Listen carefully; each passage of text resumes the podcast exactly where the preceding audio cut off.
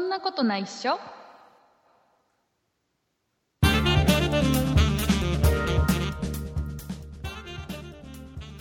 そんなことない初第356回でございますお送りいたしますのは竹内と畑中ですよろしくお願いしますよろしくお願いします畑中さんまだマスクありますかないもうなくなっちゃったもうだいぶ前からないっすよえどうしのいでるのえーなんか あんまり出かけないからうんずっと使い回 してるやばい使いえ 要はあの普通の本来だったら1回で使いそう捨そてうのマスクを、そうそうまあ、どうにかやりくりしてるわけだそうそうああやばい多分意味ないしみたいな まあでもあのマスクをしてることで飛沫相手にははいいかもし自れない分の飛沫は防いでるはずだから、うんそう意味がなくはないと、なくはないそうでねあのマスクも最近結構ね出始めてるんだよあの定価ですか定価っていうかお安いものがですか、うんあの高めの高いやもつのがか、うん、あの高いものかでね高くても、でも3500円とか、うんえー中には2000円台半ばぐらいのやつとかうんあのまあまあないよりマシかなぐらいな値段のやつがね、うん出てきてて、それってどこで売ってますえっ、とね僕はよく見かけるのはドン・キホーテとかああじゃあドンキ行ったらいいのあかとはねうん僕穴場だったのがうんあのね山田電機の山田電機そう山田電機ってそれあのあれだよサマーズが作ったえ曲なの、い、いやそうなんですそうかそうそうまだサマーズがね、うんあのバカルディっていう名前の頃にね名前変わったんだあの人たちそうそうそうバカルディでまだまだそんなに有名じゃなかった時に山田電機の CM うんに起用されたんだよ、へでえそのあのフレーズだけですあのかうんちゃんと CM で他にもあるんです CM のキャラクターになってずっと CM 出てたんだけど、最後の山田電機っていうのは、あの2人がアドリブで歌ったんだ、まあいいんだそれはいいんだ、うんそんな話じゃないあ山田電機のねうん山田電機のあのアウトレットのお店アウトレアッウトトレットのお店がね木更津にあるのよへでえそこでね売ってたへえでもうなんか家からあんま出ないからなスーパーかドラッグストアしか行かないからあのだからもうマスク売ってるなってところには意外と売ってなくて、うんうん、えここに売ってるのってところに売ってるのよだから僕,、うん、みたいですね僕が見かけたのは、木更津でね、うん千葉県の木更津では、うんあのえっとねなんかねあの旅行 会社旅行へえなんか普段は旅行うんのなんかあの、なんか手配とかするような会社 JTB とかそういうのではなくなんそうかいうもう本当に地元のちっちゃい地ような元ところ密着あのうーん本当にあの道路際にマスクありますっていう手書きみたいな看板が出ててそうなんあだとはね買うかな車でなんか営業者みたいなうんやつに横のところにマスクありますって書いてあったり、ええそうなんでだあね、そういうのっておそらくうんあの、ね、マスクを今入っては来てるんだよ日本に中国うから、ん入ってきててうんうんで、えっとね、それをうん入ってきたやつをおそらくうん日本のうん箱日本語で説明とか入っ書いてある箱に詰め直して売ってんじゃないかなって思えるようなのが結構へ出え回ってるよね、わかんないんだけどもう中国の方で日本語で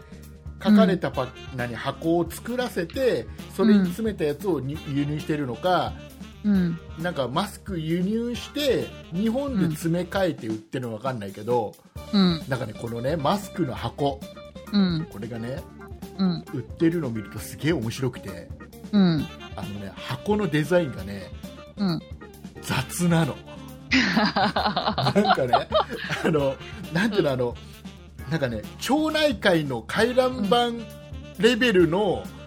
デザ イン、それがちょっとなんか想像できないけど。あのなんかねあのワードで作りましたみたいな 感じの、うんうん、なんかうもうその辺のおじさんがワードで作りましたって感じの、ーん箱なんだそうそうそうへーデザインがね本当になんかマスクとかうんなんかすごくねゴシック体で書いて あったり雑なのデザインがすごい雑でうんうあの、ね、それ見てるだけでもすげえ面白いなんかーんもうえー、そうか、なんかそう言われると、なんかそのパッケージ一つでもやっぱデザイナーっているんですね。だから本当にちゃんとした日本のうん。企業、ちゃんとした日本の企業っておかしいねマスクをもともと作ってるようなメーカーさんの箱って、やっぱちゃんとデザインされてんだよ箱一つとってもうーんだけどここ最近巷で出回ってる、これどこのやつなのって感じのマスクの箱って、うんもうデザインが雑で面白いのうんそうなんなんかだ。ねそういうの集めておきたい箱だけを集めておきたい将来うん多分、5年後10年後に見たらすげえ面白いと思うんだよねコロナショック時代のマスク。そうそうそうそうであのえーなんかさで、うんあのその普通のマスクが売ってんだよそんな感じでうんだけど、あの小さめのマスクが売ってないのどこ行ってもあー女性用みたいな。うそう女性用子供用みたいなやつがーん、そっか。そうだからもうほら畑中さんなんか小顔じゃん、そうですね。うん だから普通サイズいや真面目な話普通サイズはちょっと大きいでしょうん。で脇がちょっと両脇がちょっと開いちゃったり隙間開いちゃああ、あったるありするる。と思うんだよね、うん本当だったらちょっと小さめのやつがうん欲しいと思うんだよ、女性はそう、でもなんか小さめにすると耳が痛くなるから嫌なんですよね。あー悩ましい。そうそうなんだうん。じゃあそれ以上うんうん何どうした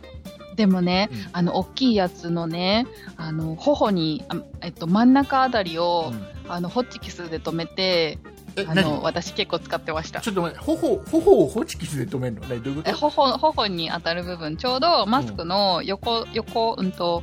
両サイドのうん。この縦の真ん中あたりあをあの、要はよ、両脇開いちゃうようなところそうそうそうをなんか外側に向けて折ってはなんかこう斜めにホチキスをこう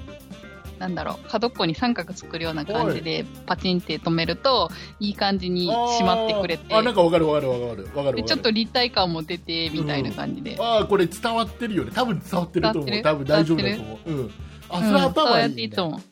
頭いい、使って頭まいしいた。う。うんんへえ、いいね、いいね。あとね、最近マスクはうん、手作りしてる人多い流じゃん。行ってますよね流行ってるよね、ちょっとね。うん逆にちょっと手作りのマスクしてた方がかっこいいんじゃねみたいなああなんかすごいおしゃれなとのとかそうそうそう、ありますよそういっねた意味では僕は小池都知事は、うんそこうまくやってると思うんだよやってると思うね安倍毎さん回とはおし毎毎回毎回手作りのマスクであのいろんな柄のやつをしてきてしかも自分の顔よりちょっと大きめに作ってあるんだよね全部ね、うんうんうんうでんすげえ小顔に見えるのなるほどでそれに引き換え安倍さんのマスクのなんか下手な 感じなんだろうやっぱりまあ自分でね配っちゃった限りあの例のマスクは自分では当然しなきゃいけないじゃんねであの国会で答弁してると若干喋ってるとちょっと隙を見せるとちょっと口が出ちゃう感じがうん頑張ってんなっていう安倍さん頑張れって感じするんででうんあのさこの間国会中継のやつ映像見ててさうん中継がここで終わりました国会ちょっと休憩ですみたいな時間があるじゃん、うんうでん中継終わったって多分安倍さん思ったんだようんでだけど実際はまだ中継されてる状況のやうんうんうんうん映像が流れてたんだけど、うんその時に終わったと同時に中継終わったと同時にあのマスク、うん安倍さん外してんのやばいそれでで外して他の人とすごく近い距離で会話してる、危ない危ない叩かれちゃうよそれはもうなんかああやっぱりあれずっとしてると痛いのかなとかさうん本人もあまり暑いんじゃないですか 本人もあまり気に入ってないのかなとかいろいろ思っちゃうよねちょっとねねね、でもあのマスク来て来た来た来てない来て安倍なさん安倍マスクい来てない来てな来いてないよね、うちも来てないもうあれじゃないですか休み来るからゴールデンウィーク明けで自粛明けじゃないですか予定ではいやいやいやでもでもか多分間違いなく1ヶ月は延長されると思うから、うんうん、このままだとねあのそでもさ実際さ、なんだかんで言ってさ、うんちょっと来るの楽しみじゃないうんえどういうことかさ ?9 月6日違う違う違うその安倍さんのマスクああ届くのがそうあれですあかれ2枚届くのちょっと楽しみじゃないえー全然どうでもいいだからねあ僕でも届いたらそれ使使おうちょっとさちょっとさあれ届くのがちょっと楽しみなんだよ、あのえーそうなんだそうどういうクオリティのものが来るのかなとかさうんうんうんうん実際自分がした時に実際どれぐらいの大きさなのかなとかさうん。え、あれぐらいじゃないですか。 日本がいつもテレビに映ってるいじゃやん。うでもほらわかんない実際さしてみないとわかんないじゃーんん、ねなんかそれよりも私、あの、安倍さんの鼻筋が気になる。鼻筋どうした、うん何どういうこと鼻筋すごくないですか鼻筋なんか日本人とは思えないぐらいなんか筋が通ってませんあわかんないわかんない、なんかこの鼻の縦ラインがすごい明るくて、うんそのサイドの部分がすごいなんか影になってるというか。えー、わかんないそういう目で見てないな安倍さんを、 と思いながら見ておりました。えー、であと僕思ったのはこのままうん、うん、新型コロナウイルスが、うねん、あのーこのまままあ収束しないんであればうん、あのおそらく夏場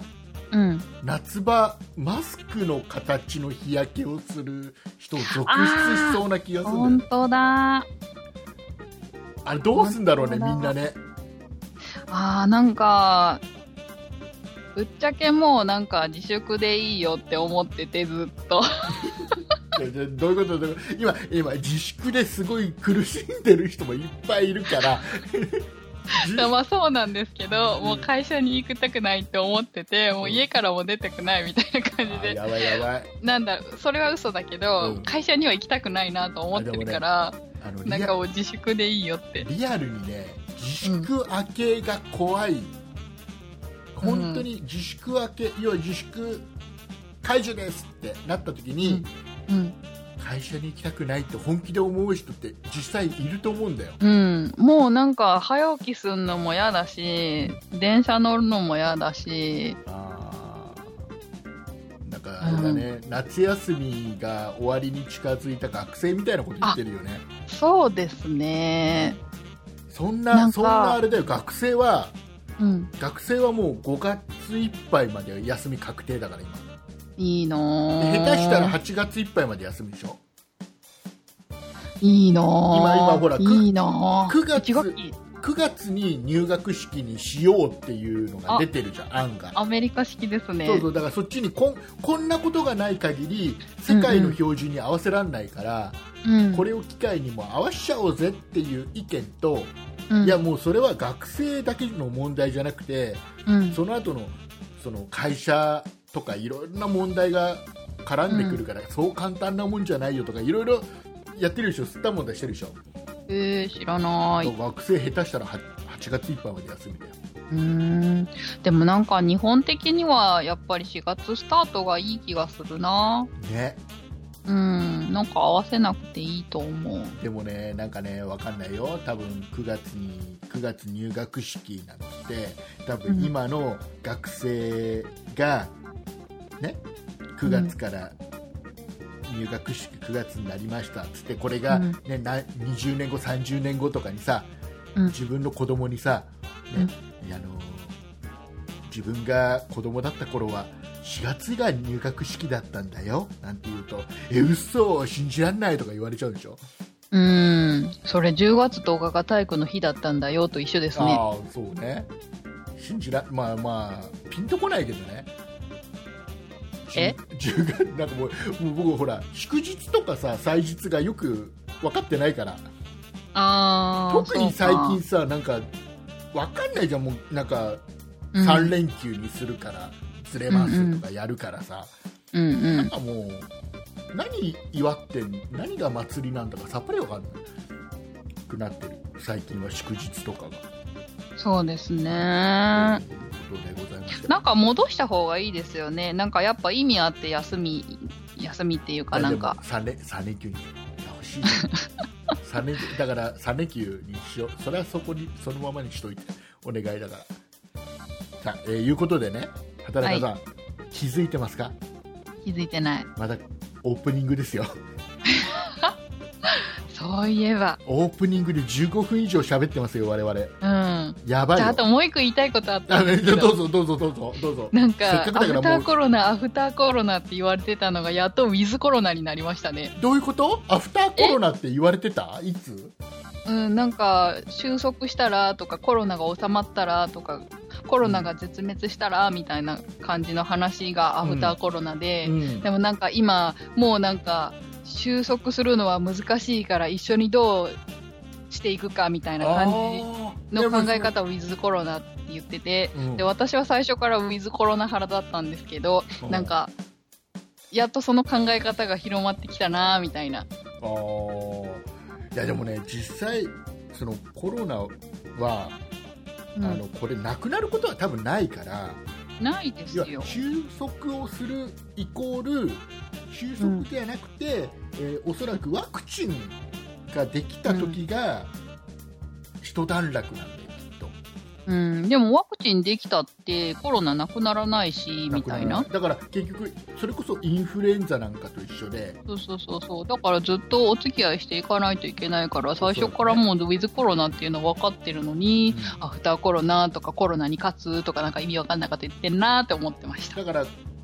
おそらくねそのコロナに勝つっていう意味合いは、日本の場合は特にワクチンができぐてる、ぐるうんできるまでの間にどうにか日本の医療崩壊を防ぐっていう、うん。そこまでいかないようにうまくコントロールしながらワクチンが出るのを時間稼ぎしとくっていうのが多分日本の多分やり方なんだと思うんだ、うん。だからまあそこが終わりなんだろうねそこそれそれがワクチンできてうん。リスクがぐんと下がった時点でうん勝ったってことなんじゃない勝ち負けであえて言うならばね うん。誰がでも勝ったとか言うん、決めるんでしょうじゃね。あ僕僕が決め る任せた。はい、えーいうことで、えーと今週もですね、はい。えーたくさんたくさん、えーお便りをいただいておりましてそうですね。はいたくさんくれましたね。えーありがたい。今週えーお便りをいただいたリスナーさんのお名前の方をですね、はいえーお一人一人お一人丁寧に、えーご紹介していければなと、このように思います、はい。では、丁寧にご紹介したいと思います。今週メールを送ってくださったのは、オレンジさん、バンブーさん、パックスケの父さん、バンジージャンプ12号さん、以上の方だ方あでーし来た。あたありがとうございました りがとうございます。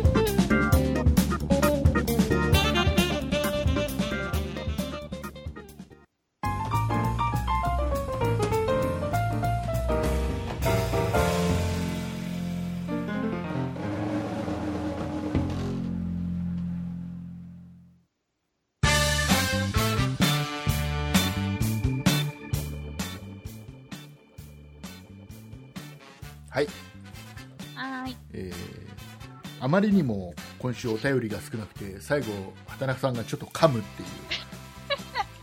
やった。えーとそうでね畑中さんは今仕事会社に行ってないじゃないですかはい。ねうんテレワークをしろうん。ねでも休み明け行かないといけないかもしれない。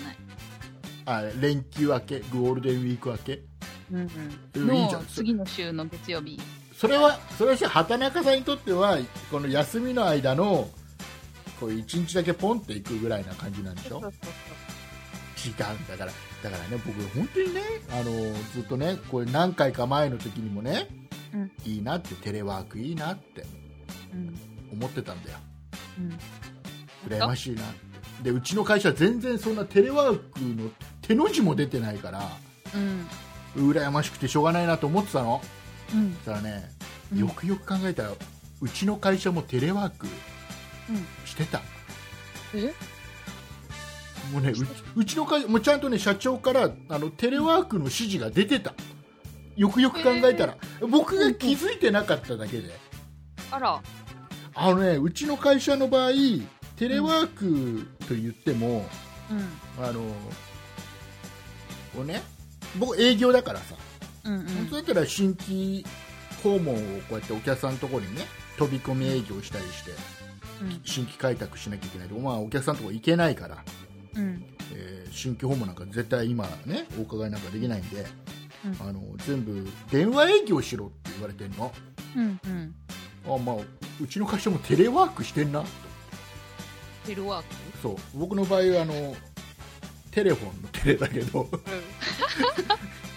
ほらほら、私言ったじゃない ですか。車の中で電話かけたらいいじゃないですかって、テレワー ク。もうね本当にねうん。あのーちょっとどうにかちょっとしようよ僕うちの会社もうん。もうあ、あまだ相手先やってんですか仕事。の本当にね僕が、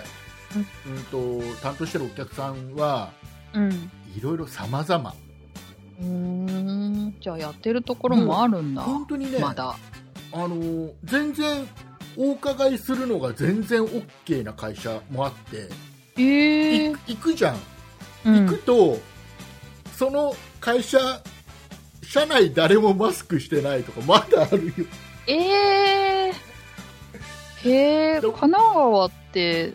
神奈川じゃないか、千葉か。僕あのね僕ねあのずっとこの番組10年間ずっと言い続けるよ僕千葉県の馬、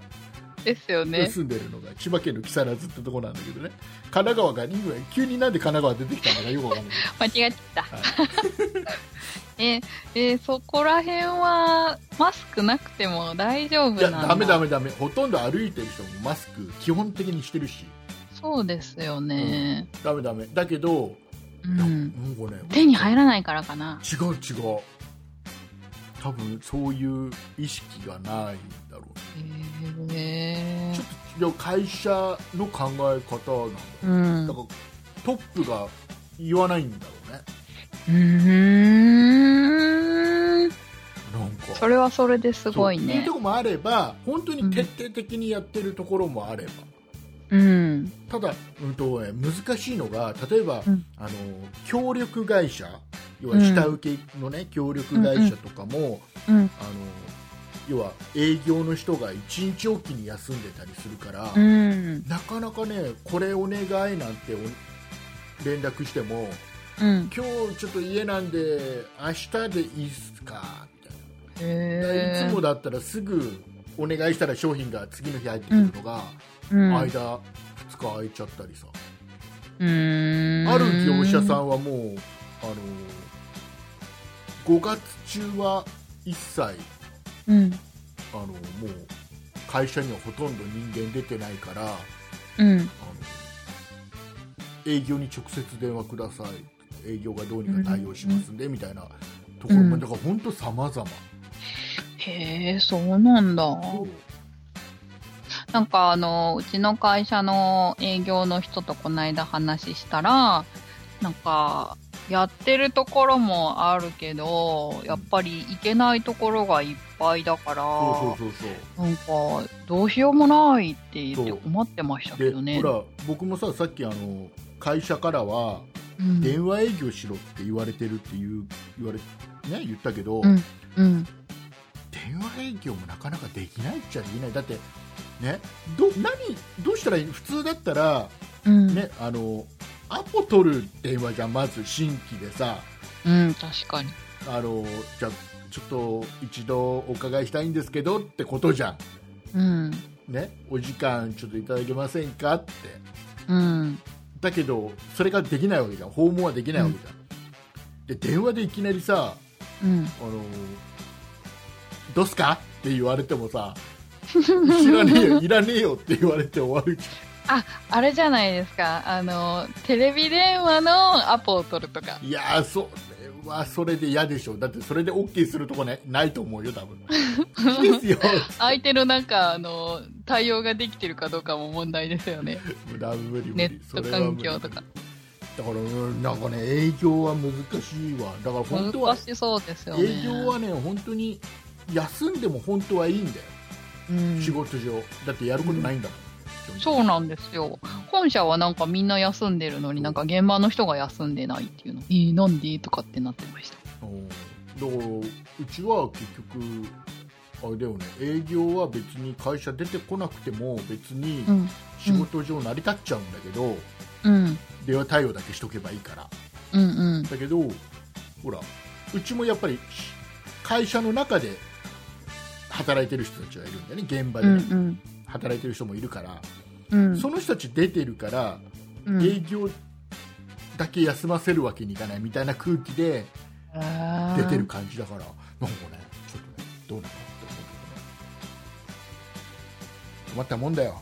難しいですねそうなんかそれでなんだろう差別感があるからとかっていう話も初期の段階からありましたもんねね、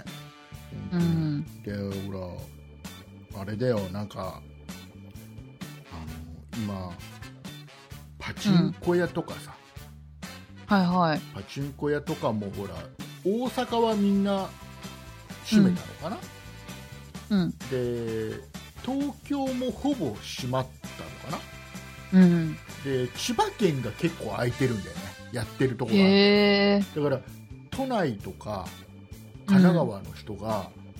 千葉流れのてパチンコ屋にる、うん、パチンコ打ちに来るへえだからもうねなんかパチンコ屋はさ、うんあのー開けてたら来るじゃん、うんだってパチンコやりたい人ってうん依存症の人もいるわけだから、うんそりゃ開けてたら来るよ、うんうん、で意外とあれなんでしょうあのー、うんなんか都内とかでパチンコ屋をやってたけどやめた閉めたところってうん客じゃなくて従業員からうんうん怖いからっていうのあがあってあうん閉めたみたいなへえ客は来るよねやっぱりそっかそうそんなねそんなパチンコ店の、うんえーきまだまだオープンしてる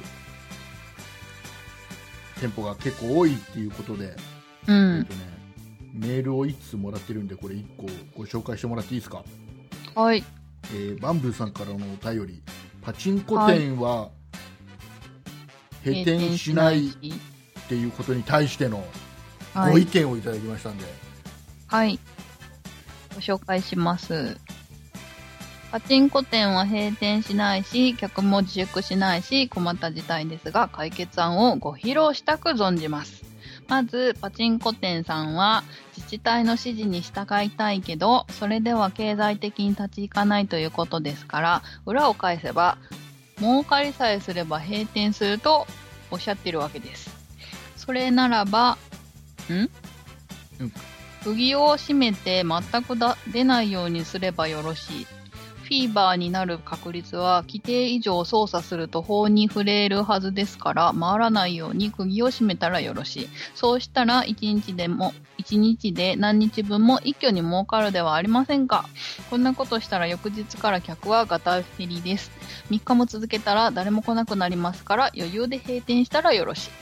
国内全店そうしたらよろしい客も負けるの分かっていくことはないだろうし閉店してたら行くこともできまいちょっと痛い目に遭えばいいのだどうです素晴らしい作戦だと思いませんかといただきましたはい、えあーありりがとうがとうごござざいいまますすいかがですか確かに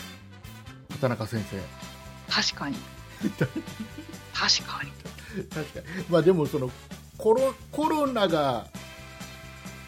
ねもう自粛、コロナで自粛しなくて済むようになった後うにこれやっちゃうとパチンコ屋にまた今度お客さん戻ってこなくなっちゃうから、うーんあそこダメっていう印象はつけちゃダメじゃんうんこれ儲かりさえすれば閉店するって要は要は従言ってるの業か員なも従業員もいるしパチンコ店としては従業員を食わしていかなきゃいけないし店を潰してもいけないから、うん本当は閉めなきゃいけないけどうんもう仕方なく開けてるんですよっていう風に言ってるような店長さん多いじゃうんんだったら、あの思いっきりパチンコ出なくして、儲からなくして、えーうん一気にもう1日2日でもう利益つをぎが込んでもらうんですがっねぽりがっぽり、ね、やってるところは数店舗しかないんだから、そこにみんな来るじゃんでそこでうんもう全然出ないようにしとけばがっぽり儲かるじゃんに1日2日で、うんそしたらもうあとは別に来なくてもいいやうんと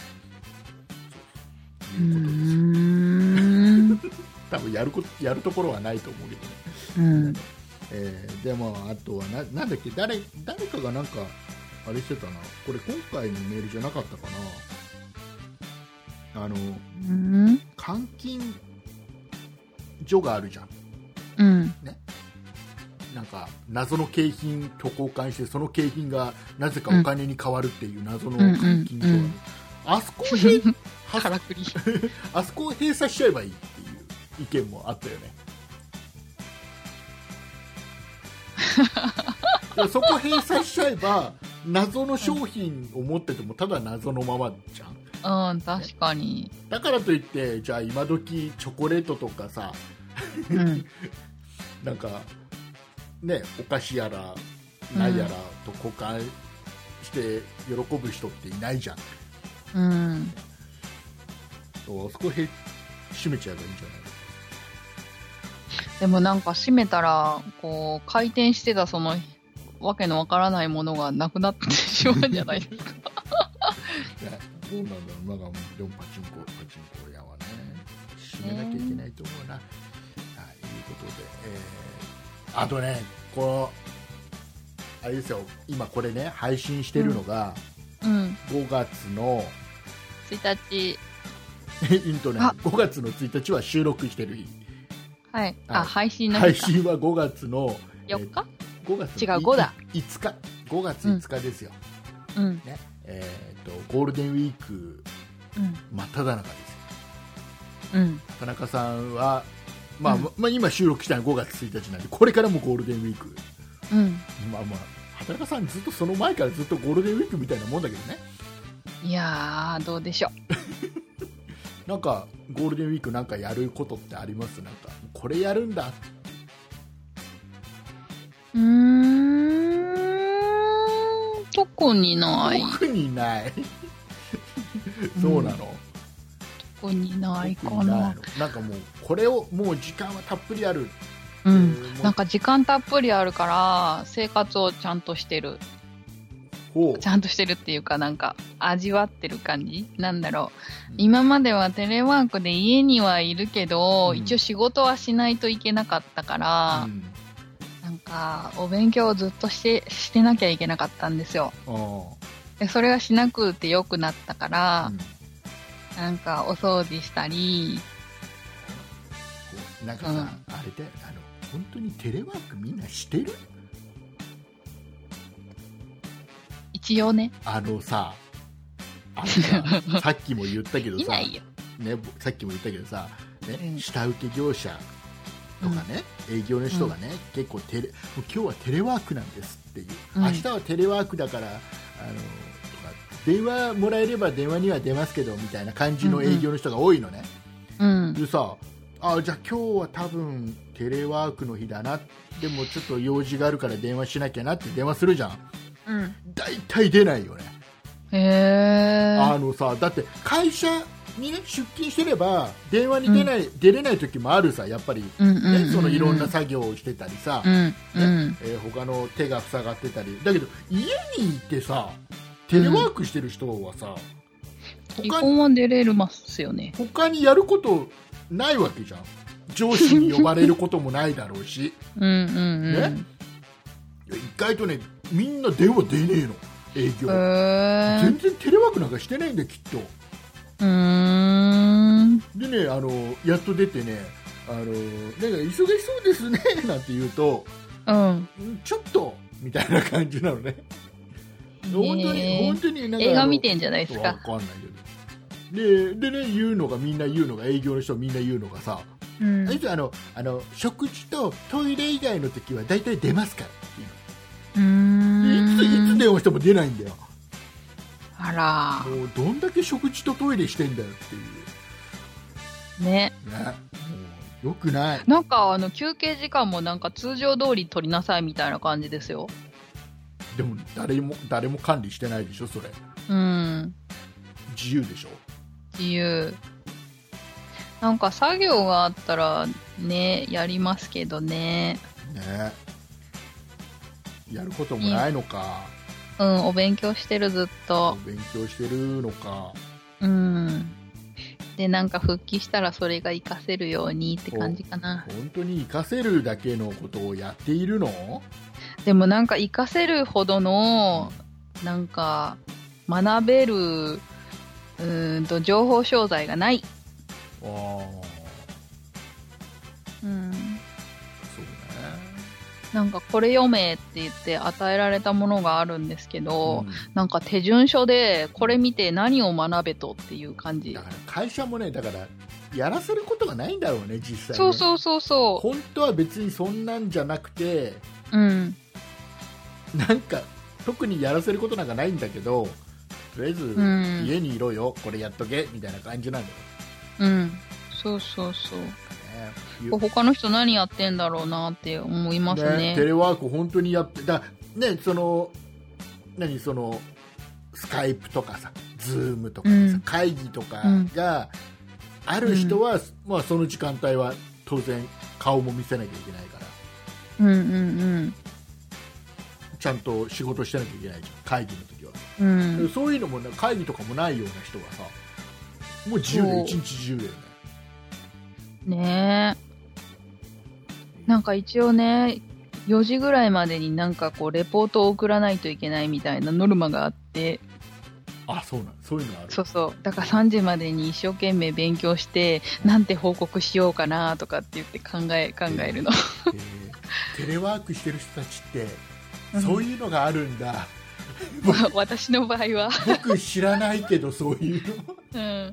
8時からだから8時からなんか前日のあの勤務報告を作ってそうなんだメール送信してみたいなでそこから本読み始めてみたいないいな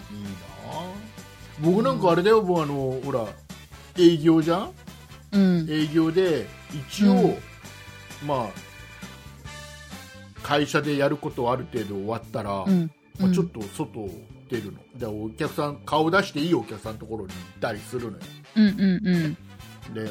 アポ取っといて行ったりって既存のお客さんのところにはう訪問んするんだ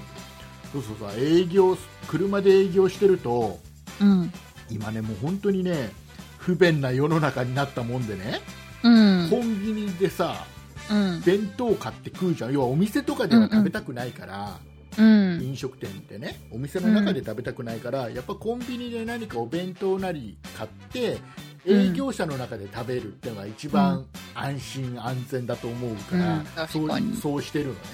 うんそうするとこの食べ終わったお弁当のゴミをうん今もう捨てられないんだよえコンビニに捨てたらダメなんですコかンビニがね今ゴミ箱を封鎖してるえそうなんですかなんでだからそのコロナ対策えー、意味わかんなくないですかだからゴミからゴミをだからあれじゃない店員がうん処分する際に、うんそういう配慮なんじゃないえー、石鹸で手洗えばいいじゃないですかねであのだから、えっとね、ローソンとうん。ファミリーマートは正式に発表してるんだよね、えー、そうなんだ。あのゴミ箱とトイレはもう貸さない基本貸さない、うん、あなんかトイレで感染したんじゃないのかっていうあトイトイレ感染で爆発したんじゃないのかっていう説もありますよねどこになんか中国とかうんなんかああアフリカ系うんなんか中国って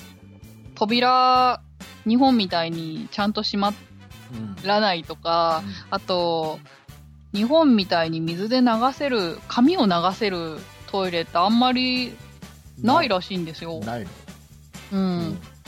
なんか、中国の人は、なんか見たら、そう、人が用を足してる姿を見たらうん、自分の運気が下がるとかって見ない習性があるんですって。ほうほうほうほううん。だから扉なくてもいいだろうみたいな感じで、なんか、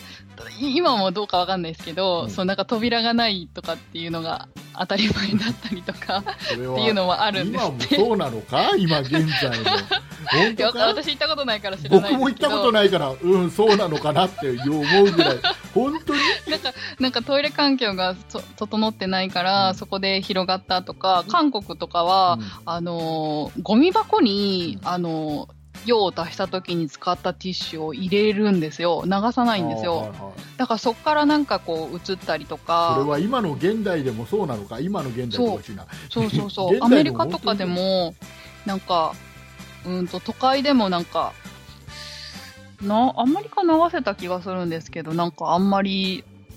なんか汚いトイレが多いんですってまあ、。でも日本のトイレが綺麗なんだよねそうそうそうそうそう、綺麗すぎると思う。ん、だから日本あんまり広まらなかったんじゃないのかっていうそうあのね話もあるみたいなこんなに話を聞きました。あの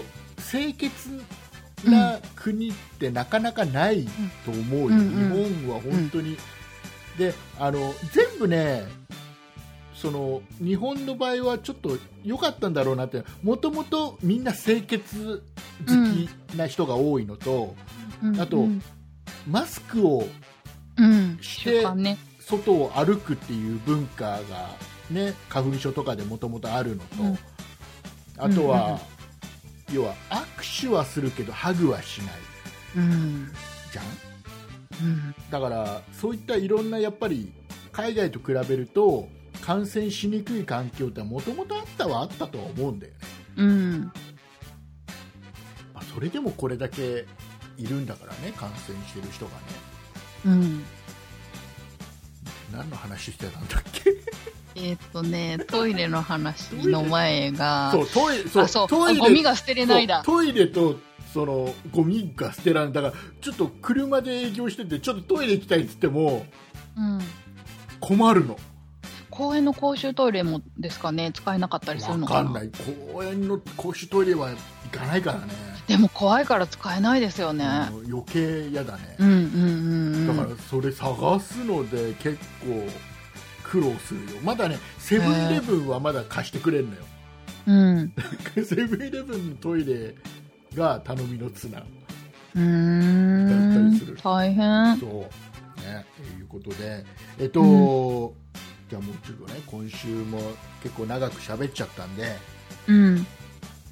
えっとそしたら僕がね、まあ、畑中さんも多分僕がこれで感動したっていうのはうん。分かってると思うんだけど僕はほら、うんあのそんなことないっしょのオープンチャットの方でちょっとね、うん動。画を貼り付けたから知ってると思うんだけど、うんうんうもうんすっげえ僕はねもう久しぶりにねあの動画を見て、うん。涙を流したへあえの。ねあのお母さんと一緒のうん。あの歴代のうん。歌のお兄さん、お姉さんとか体操のお兄さんとか、うんねえー要はもう歴代のお兄さんお姉さんがみんなで集まって、うんあの歌をみんなそれぞれ自分のね自分の家でそれぞれ歌を歌ったのを編集して、まあ、今うん流行ってるじゃない、そういうのがさ、うんうんうんでそれでやったんだよあのそのお母さんと一緒であの横山大輔さんあ違う違うこれよしおを兄さんじゃなくて。そうよしお兄さうん。んよしよしお兄さんじゃなくてよしお兄さんねえ、よしお兄さんってなってましたよ。よし違うよあれあれ僕ここの番組で一回言った よこの番組で一回言ったよあの僕ずっとよしお兄さんだと思ってたんだけどあの人はよしお兄さんなんだよよしさんね。そういやじゃあよなんだっけなんたらよしおさんよしおさんだったかなよしおさんですよね。そうそうそうでねうん。その、えーゆでよよしお兄さんがその、うん要は発起人というか企画して、うん歴代の、う本当にあのー昔のうん。なんか10代目歌の一代、あの、い一桁台の人いましたよ。7代と一か6代と桁か。台もいた7代いたいた。で、うんもう本当に昔の人からもう最近の人まで、まあ、できる限り声かけられる人だけかけて、うんえーうんみんなであのあれだよあのボヨヨン行進曲を歌うんだうよ、んね初めて聞きましたあれ聞私、いたことないうん僕はほら子供が今小学校5年生だから、うんもうバッチリその娘がうんこちっちゃかった頃にうん聞いてるの聞いてたんだへそうえであのー要は結局自分のうん自分がちっちゃかった頃に、うんえー見てたお母さんと一緒のお兄さん、お姉さんも中には歌ってて、うんで自分の娘が小さかった頃に見てた頃うんうのんお兄さんお姉さんとかも歌っててうんで私あのマスクのお兄さんがマスクのマスクのお兄さんって何マスクの CM 出てたお兄さんに何目をマス奪クのわれるもうマスクのお兄さんってなんだよああのの今もなんか CM によく出てる人あなのんです ねけ、どあのね、お母さんと一緒って、歌のお兄さんとかお姉さんとか、体操のお兄さんとかいるけど、マスクのお兄さんはいないんだよ。最近よくテレビでだテレビ見てないですけど CM でよく見てたもうもうもうだもう誰だっけなちょっと名前忘れま名前しじたゃあ思い出したら教えてででみんなでねその歌うんでこのねまたこの「ボヨヨン行進曲」っていうのはうんあの子供たちの中でも特にあの、うん人気の曲でそうなんだ結構長い間これはう歌い継がれてきてる、歌なへんえでなんか皆さん踊ってましたもそんうそねうそうであの動画まあ動画ぜひね見てない人は見てほしいんだけど「あうんの544行進曲」って検索すると出てくるからぜひ見てもらいたいんだけど、うんあの要は昔のお兄さんお姉さんは自分の現役の時にまだ歌ってないじゃん、うんうんうんだけど昔の人人でも要は年上だから結構中央に集められてるんだよね、みんなでこうやって分割してみんながうん歌ってる、ね、絵の中で結構中央にいるんだよ、昔の人はであの、うん最近の人はあの結構周りのうんあの端の方にみんな散らばってたりするじゃん、で、うんみんな最近のお兄さんお姉さんはうんみんな踊れるんだよ、うんずっと歌い継がれてるからだけど、うんあの本当に昔のそれこそ 7, だ7代目だ10代目のお兄さんとかお姉さんは自分の現役の時になかった曲だから、うん踊れない、そうね踊れないんだよね確かにそういうことそうそうだかから踊ってない人たちはそういうことなんだようんうんなんかそうずれてんなとか思ってる人がいいてあのそういうことかそうでさ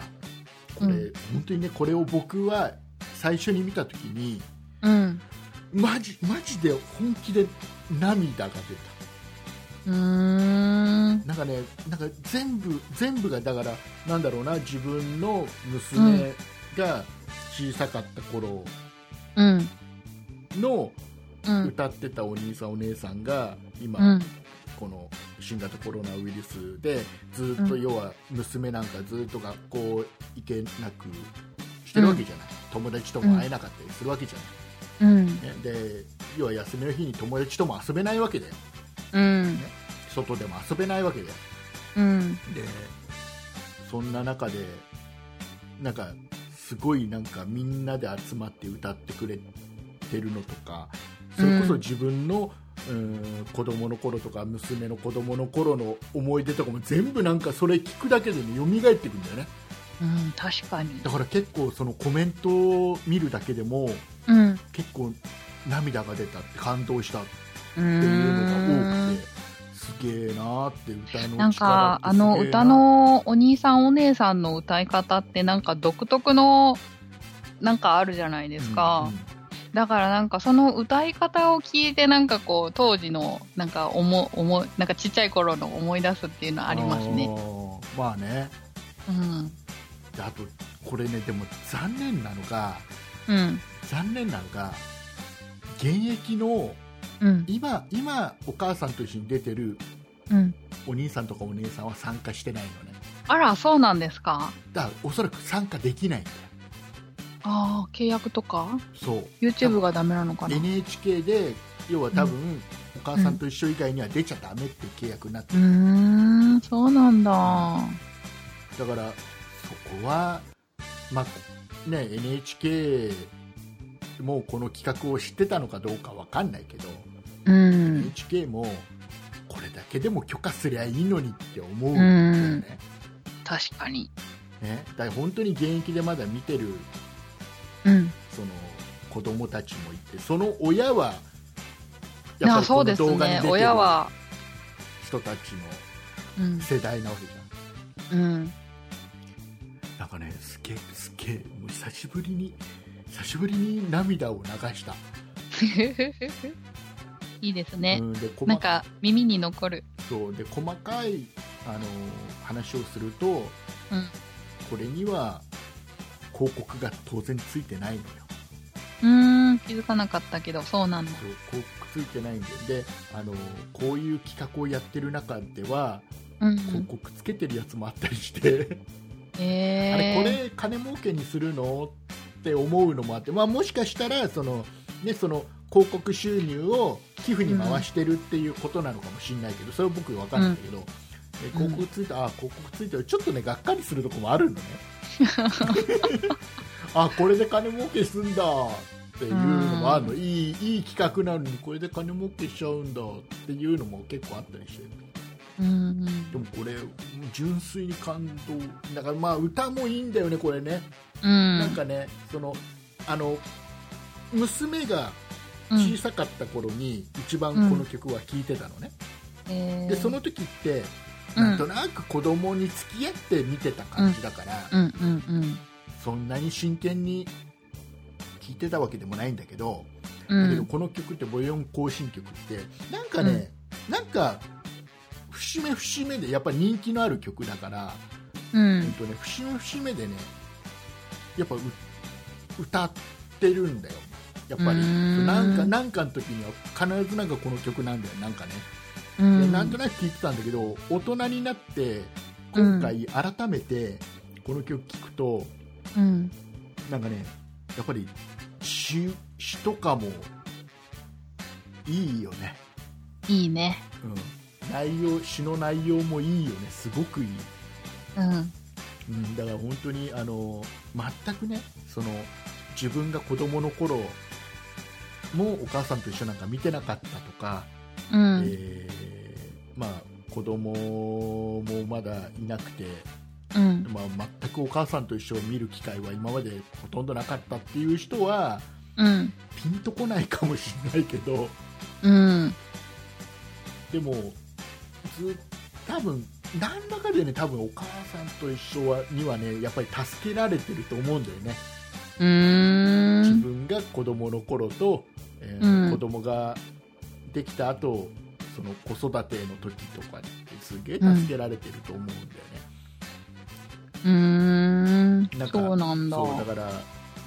僕なんかは本当に自分の娘が小さかった頃に、うん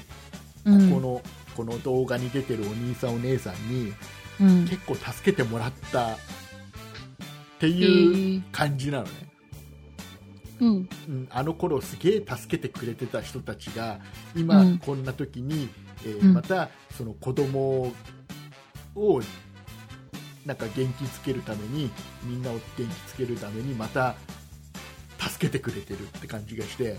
う多分ん、そんな、そんなんであれなんだろうなすげえ感動するんだろううな、ん。なんか、年取っても、お兄さんお姉さんですね。うんそう年取ってうもんこの人たちはねお兄さんお姉さんだよ、うあん。のいろいろもんいい。問題を起こしちゃってる人もいるけどね中にはあれ、そうなんですかいるいるいるまあ、お兄さんお姉さん。そうお兄さんとお姉さんと中西さんと一緒みたいなタイトルでしたっけ そうあのーそのあれこの曲作ってる人が中西慶三さん。そうっていう人が作ってる曲だかうら、ん。そうあの、お母さんと一緒が、おかいつって略されるのを今日知りましたよ。何おかいつって何 そうなの、うんなんか、みんなが略してるかどうかわかんないんですけど、うなんかそのお兄さんお姉さんの関連動画みたいなのが、こうあって、ん見てたらなんか、おかいつとかってなんか書かれてたんですよ。おかいつってなんだろうと思って、あ、うん、お母さんと一緒かと思って。ああーそうなんあ、違うんですね。わかんないわかんない初めて今そっかそっか。で一応なんかね、えー、と見ると見るうん。とね16人16人、すごいな。 16人集めてちょっとあの、歴代の仮面ライダーが集まったあーのにそう似てるなみたいな感じで思ってま した。ねでねえっ、とね、うんえっ、とねこれ見るとろうん。 7代目とかもいるのかなでね、うんこれあの要はあのほら僕の子供の頃のお兄さんお姉さんより前の世代の人たちうもいて、ーん。でいろいろそれこれきっかけでこの動画きっかけでいろいろお母さんと一緒の歴代の云々とか調べててさ、うん。 面白い。ね調べてて、うあのん。ーちょっと衝撃だった事実があってさうん。何あのーあのねうん。畑照夫さんが亡くなってるんだよ、畑照夫さん誰もう皆さんおなじみの畑照夫さんがさお亡くなりになってるって知らなくてさ、うん。うんその方は何代目の方なんですかえーっとね畑照夫さん僕が僕が数少ない芸能人の知り合いの中の一人、畑照夫さんなのよえ知り 合いリアルでってことですかリアルでうん僕多分ねこの番組で何とか喋ったことあるんだけなんど聞いたことあるかもあの昔のねジャズを歌ってる歌手の人でえジャお母さんズジのャ人ズシでンガーなのねであのね、えーっとね同期というかうん同期がねあのあわやてる子あわや、うんうんあやわあわやてる合ってるあやわあやわやああわやのりこああわ誰誰かがよくあのそうモノマネしてましたよあねわやのりこさんとかねうんうんあの辺が同期すごいんだよだから紅白にねえ紅白出てるから、畑照夫さんは紅白に出てるんだよねえっ、とねへえ5 7回出てるすごいですすねごいですよ、もう紅白のね、えー第7回、第8回、第9回、第10回、第11回、第13回、第14回出てるかうーん知り合いなのに知らなかったんですね。ら、いや、紅白出てるのは知らない、でなんで、なんでこの畑照夫さんと知り合ったかっていうと、うん。僕が昔、パソコンのお店に勤めてた時に、うん。ねあのお店にあのおおじもうその時も結構なお年で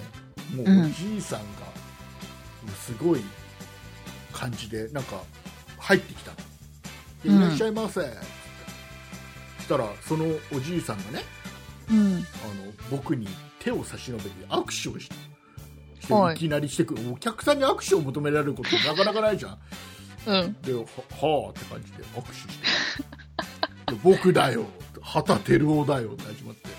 うん。ははあ畑ああそうですか って感じだったのもう畑照夫なんか知らないから当時ねうん。でうん。で結局何しに来たかというとお店に当時の,、うんあのワープロのソフトで一太郎ってのがあってねうん。一太郎のバージョンアップのソフトを買いに来たのねへでえ。なんかそのバージョンアップの案内が封書で届いて、メーカーから届いて、一番近くのお店が僕が勤めてるお店だったみたいへえ。でで買いに来てくれたのねうんうん。でで当然向こうは芸能人だか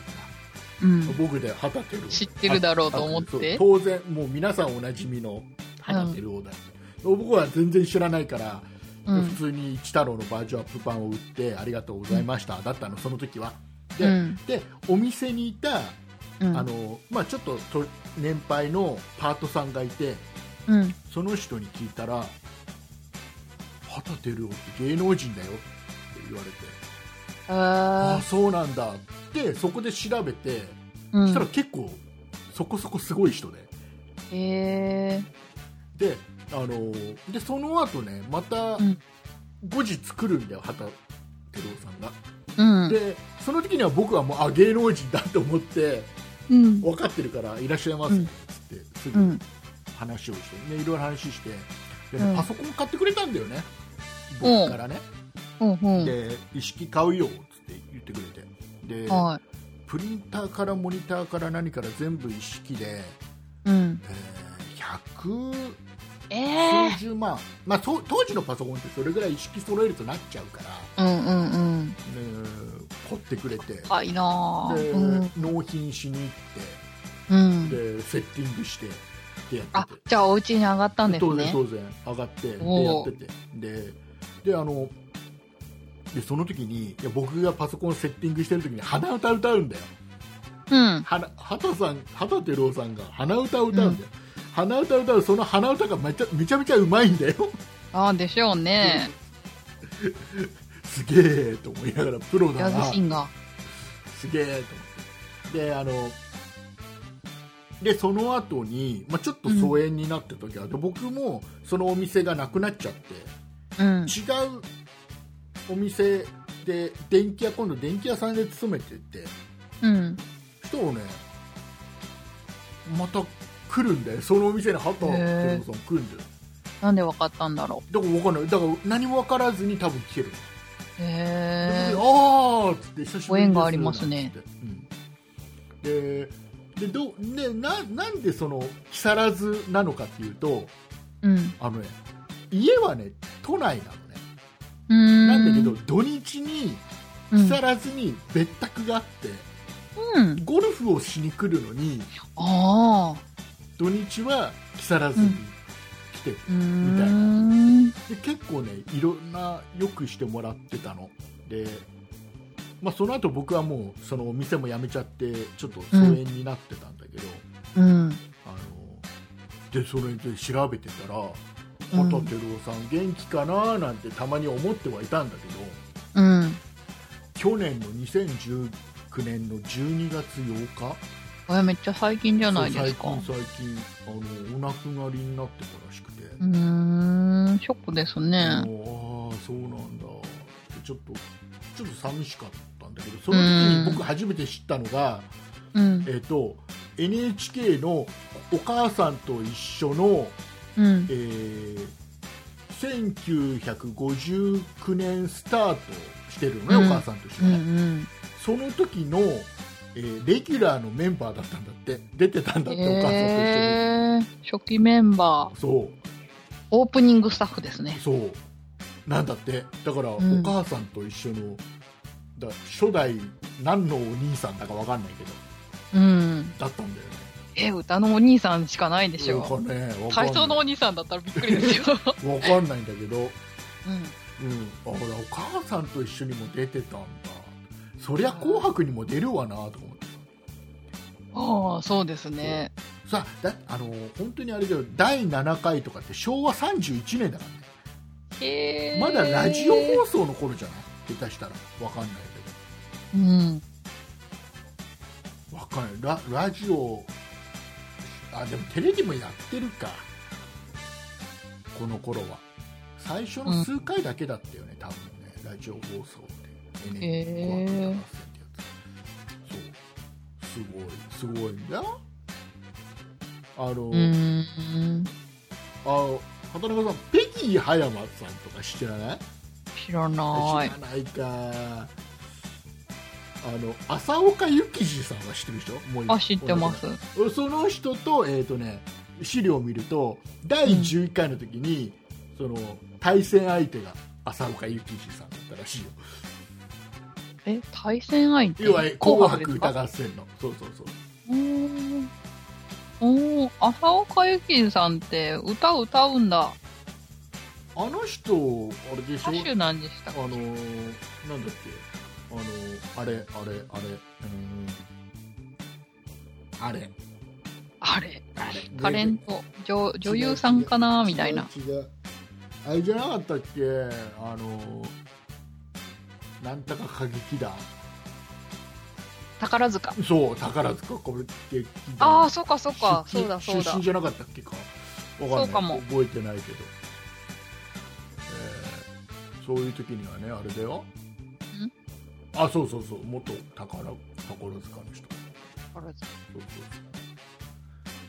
そうそうだから畑照夫さんがねお亡くなりになってたらしいです、へえちょっとごシ愁ョック傷様でした。ショックなんで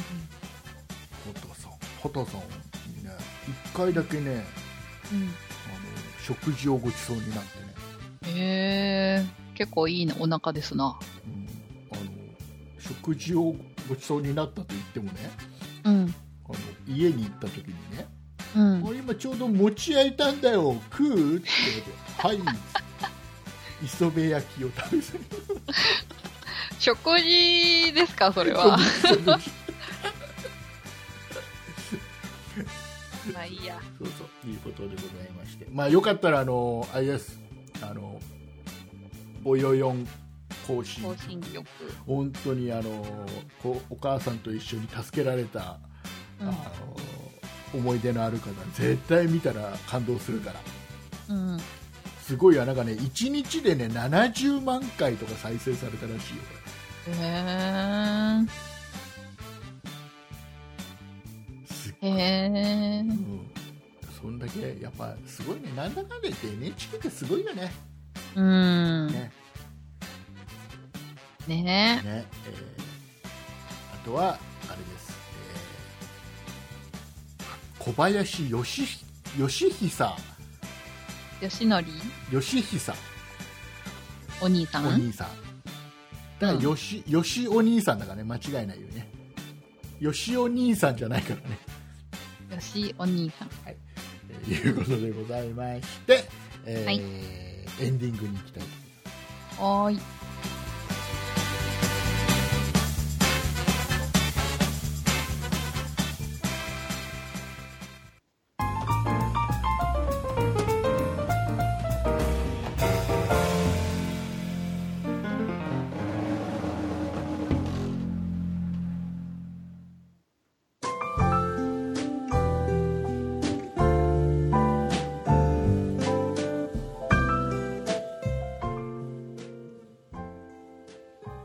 はい、はーい。えーお疲れ様でございました はい。まだ終わってません。まだ終わってませんあのさはーい。この間のねお休みにねうん。あまりにも暇だったからさ外にも出れないじゃん、ね、お出うんかけもできないから、あの庭でねうん。あのこのキャンプ用の椅子を庭に出してさはい天気はもい。すごい良かったからさ、うん。庭に出してさあのその椅子にずーっと座ってぼーっとしてたのええー。で天気一を人で。そう天気を過ぎてちょっと暑くなっちゃったんだけどさおーおーおーあっちいなと思って途中でやめたんだけど、うんあのうん庭でその椅子に座って、うんあの音楽聴きながらぼーっとしてたのねうーん。だから、まあ、うちの嫁がね、ううんあ。のうちのお風呂のところにさ、うん。バスマット足拭く、はいねう。うんちあの珪藻土のさ、わはいはい。かるわかる珪藻土あのー水を吸い取るのか乾かすのが早いのかっていう板ですよね。そううそうそうそうあの石石珪藻土、ん、濡れてもすぐ乾く。板状のね硬いやつね、うん、あれをねあの、うん干してたのよ外うん。でで知らなくてさうん。で僕はその普通に置いてあると思ったの平らなところに、うそしたん。らちょっと段差のあるところにちょっと、うんな斜めに本当に、本当に微妙な感じの斜めなのよ、ね、斜めにこうやって立てかけてあるというかちょうっんと。傾斜になるような感じで置いてあったっぽいんだよ、うん。ね、平らなとこじゃなくてうでん。僕は平らなところに置いてあると思ったからうん。そのへ部屋に入るときに、うそん。のその板に乗っかったのだはい。から斜めになってるからさはいはいはい。割れちゃってさあ ら。で裸足でそれを乗っかって割れてるからさうん。痛くてさああ、大丈夫でしたうもうとりあえず大丈夫だったんだけど、ん。このね珪藻土のマットがねバスマットがね、高かったのよ、そうですよね。そう足がち痛っちゃいのでも2、3000円しますよね。足が痛いよりうん。なんかちょっと僕の懐が痛くなっ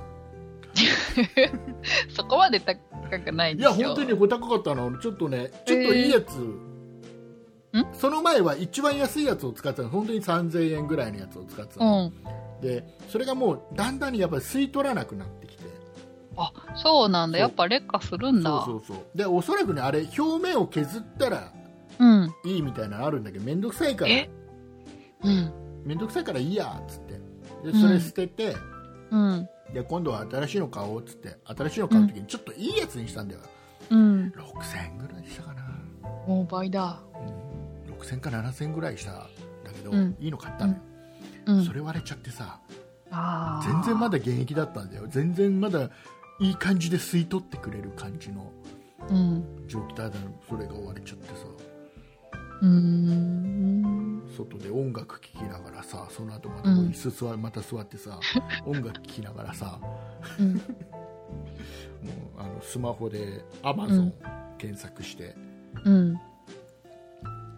今度は普通の珪藻土じゃない普通のバスマットを発注文し,、しといたえなんでやめたんですか軽騒動また割ってしまったらいけないからああーじゃあーそうですかそうですなんか私バスマットってなるとなんか汚いっていうなんかイメージがあるから使わないことにしてますどういうこと 要はあのなかなか洗濯をあまり頻繁にするもんじゃないからうんあそこにそのばい菌がっていうようなイメージ、うーんそれもあるけど、うんそれよりかは、うんそのなんかこう足元のものっていうので、うんなんかこうなんだろうなえっと下着と靴下一緒に洗わないじゃないですか、うん、そんな感じなんかふなんか靴下とも一緒に洗いたくないぐらいの感じに思っちゃうから田中さんはいごめんうち靴下と下着一緒に 洗うごめんごめんまあうんうん、そうねそうねイメージイメージそうそうなんだよねそうなんだよねうん大丈夫大丈夫大丈夫よなんか、なんんかそうそう、そういうイメージが、あ、わかった。えっと、じゃあ、うん雑巾と服服を一緒に洗わないじゃない洗でわすない洗か。わないそうそう、そんな感じ。うんで、そうなるうと、んそのバスマットとうん何一緒に洗うのっていう感じになって、うんでバスマットだけでこう回すの、なんか洗濯機回すのもったいないじゃないですか。水とか、 うん電気代とか。うんと思って、なんかちょっと、なんだろう。そう、そういう専門のものは使わないでおこうみたいな感じに、えじゃあ何で拭いてるのじゃタオルで拭いてます。あそのタオルはどうやって洗ってるのえー普通にタオルと一緒そにれはい洗いっんてます。だ それはいいだんから、なんかこうもうほぼ毎日変えてるみたいなあ感じ。ーまあね2、3日に1回とか。でもさでもさバスマットうん。っていうのは基本的には、うん。お風呂で自分の体をうん。きれいにして、自分の体が一番きれいな状態の時に乗っかるものでしょうん。イメージ、イメイージ。メージイメージなうの、ん。え、なんかそのバスマットの下、下が、うんあの、なんだ、床とくっついてるあーまだから床は綺麗じゃないみたいなイメージがあるから、あの濡れてる状態のき時間が長いからカビが生えやすいとか、うん、そういうのはねやっぱ頻繁にちゃんと干したり洗ったりっていうのはしないと、うんで、はあるよねうん。俺頻繁に洗えばいいじゃないそれだけでいや、もうなんかイメーイジ。メージなんかそのバスマットってなってるバこスマットのっ、ていうなんかバスマットと一緒には洗濯したくあないじゃああってれいだう。珪藻土とかのやつなんかもうだもっとダメだあれい洗や濯いやいやい洗や、濯あれできない板だからいいじゃないでえすか。何板はいいのどういうことえーだって板はこう立てかけたらいいじゃないですか。でも、うんあなんかその邪床魔と床とくっついてないからくっついてないというかいや、洗わなくていいじゃないですか。洗わなくていいあうん洗洗わなくていいというか洗えないんでしょでしょだから別にいいかなと思うんですけど、あそうそう、洗うってなった時に、その、単品で洗うのが嫌だからっていう。 ああそうなんだバスなんか他にこうキッチンマットとかがあるとかトイレマッットも使ってるとかだったらこう一緒にまとめて洗えると思うんですけど、うん、あれないのないないなトイレトイレにマット引きゃいいじゃないなんでトイレにマット引かないのえ引くんですか引いてるあ引かない方がいいですよ なんでえ汚いじゃないですかそれも汚いだそしれもちゃあんとのちゃんと定期的に洗濯するじゃん定期的うん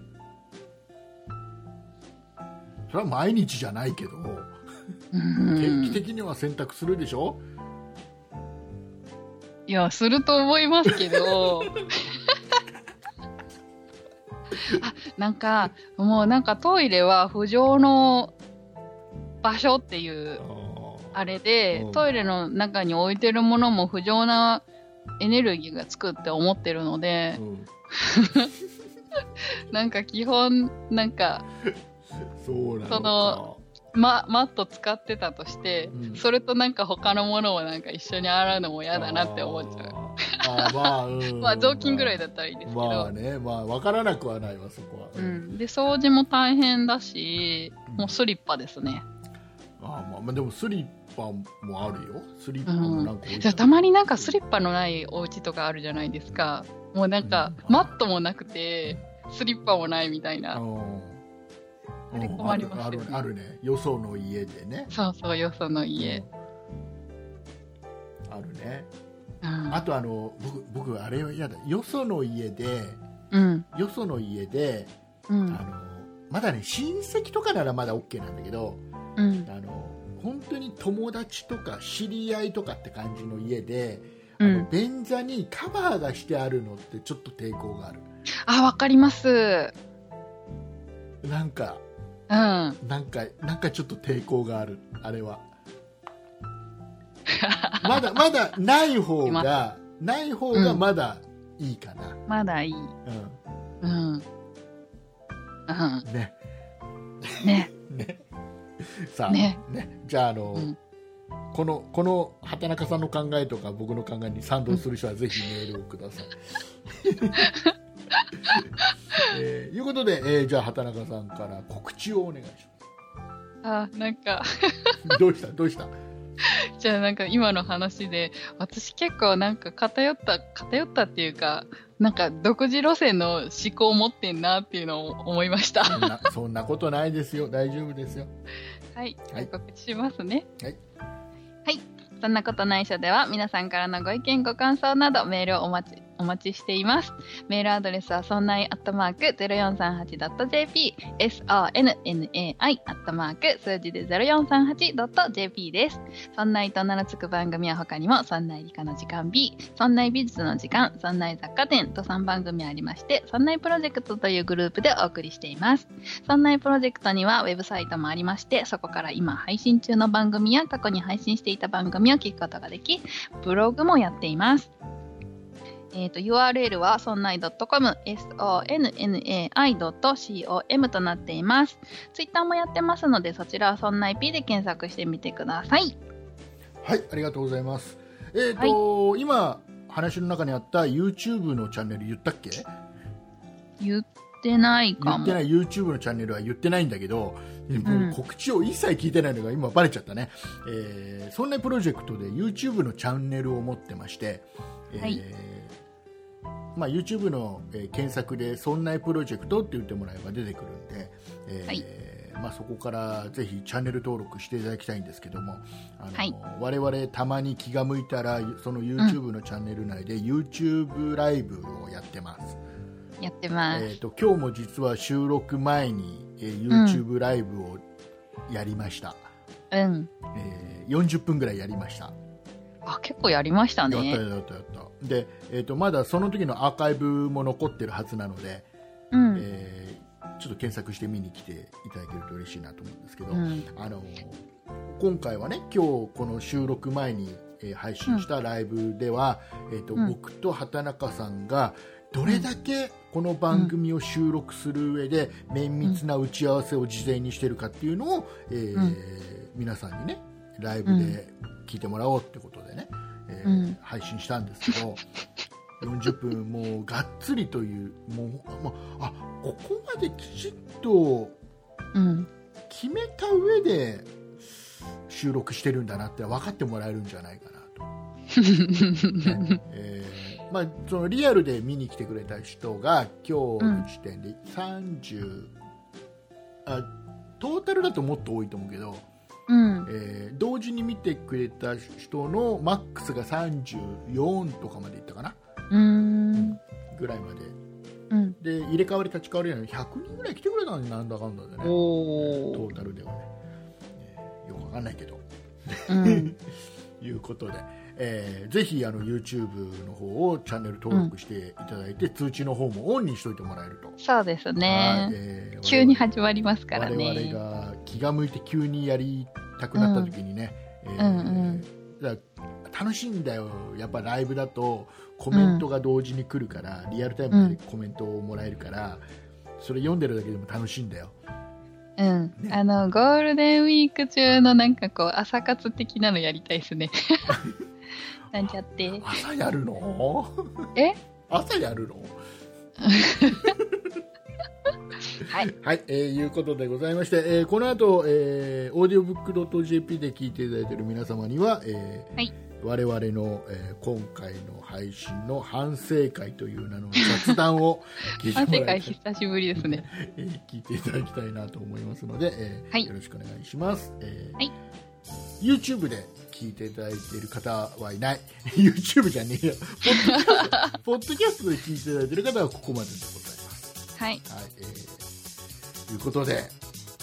これあれですね、ポ今回は、ポッドキャストで聞いて、YouTube ライブ聞いて、audiobook.jp で聞くといいですね。そうですね。それを全部聞いたら、もうそこで初めて、もう真のリスナーです から。お願いしますよ。ねはいえーでこの後は、オーディオブックドット JP のおまけの部分では、はい。えー本編では喋れないようなことを喋りますんで、そうですね。よかったら、オーディオブックドット JP 登録して、聞き放題で今700円か。はい。あれ、750じゃなかった750だ ?700 でした。わかんないよくわかんない調べて自分で ということで、えーお送りいたしましたのは竹内とあ畑中でした。りがとうございますありがとうございます。やってきましたよ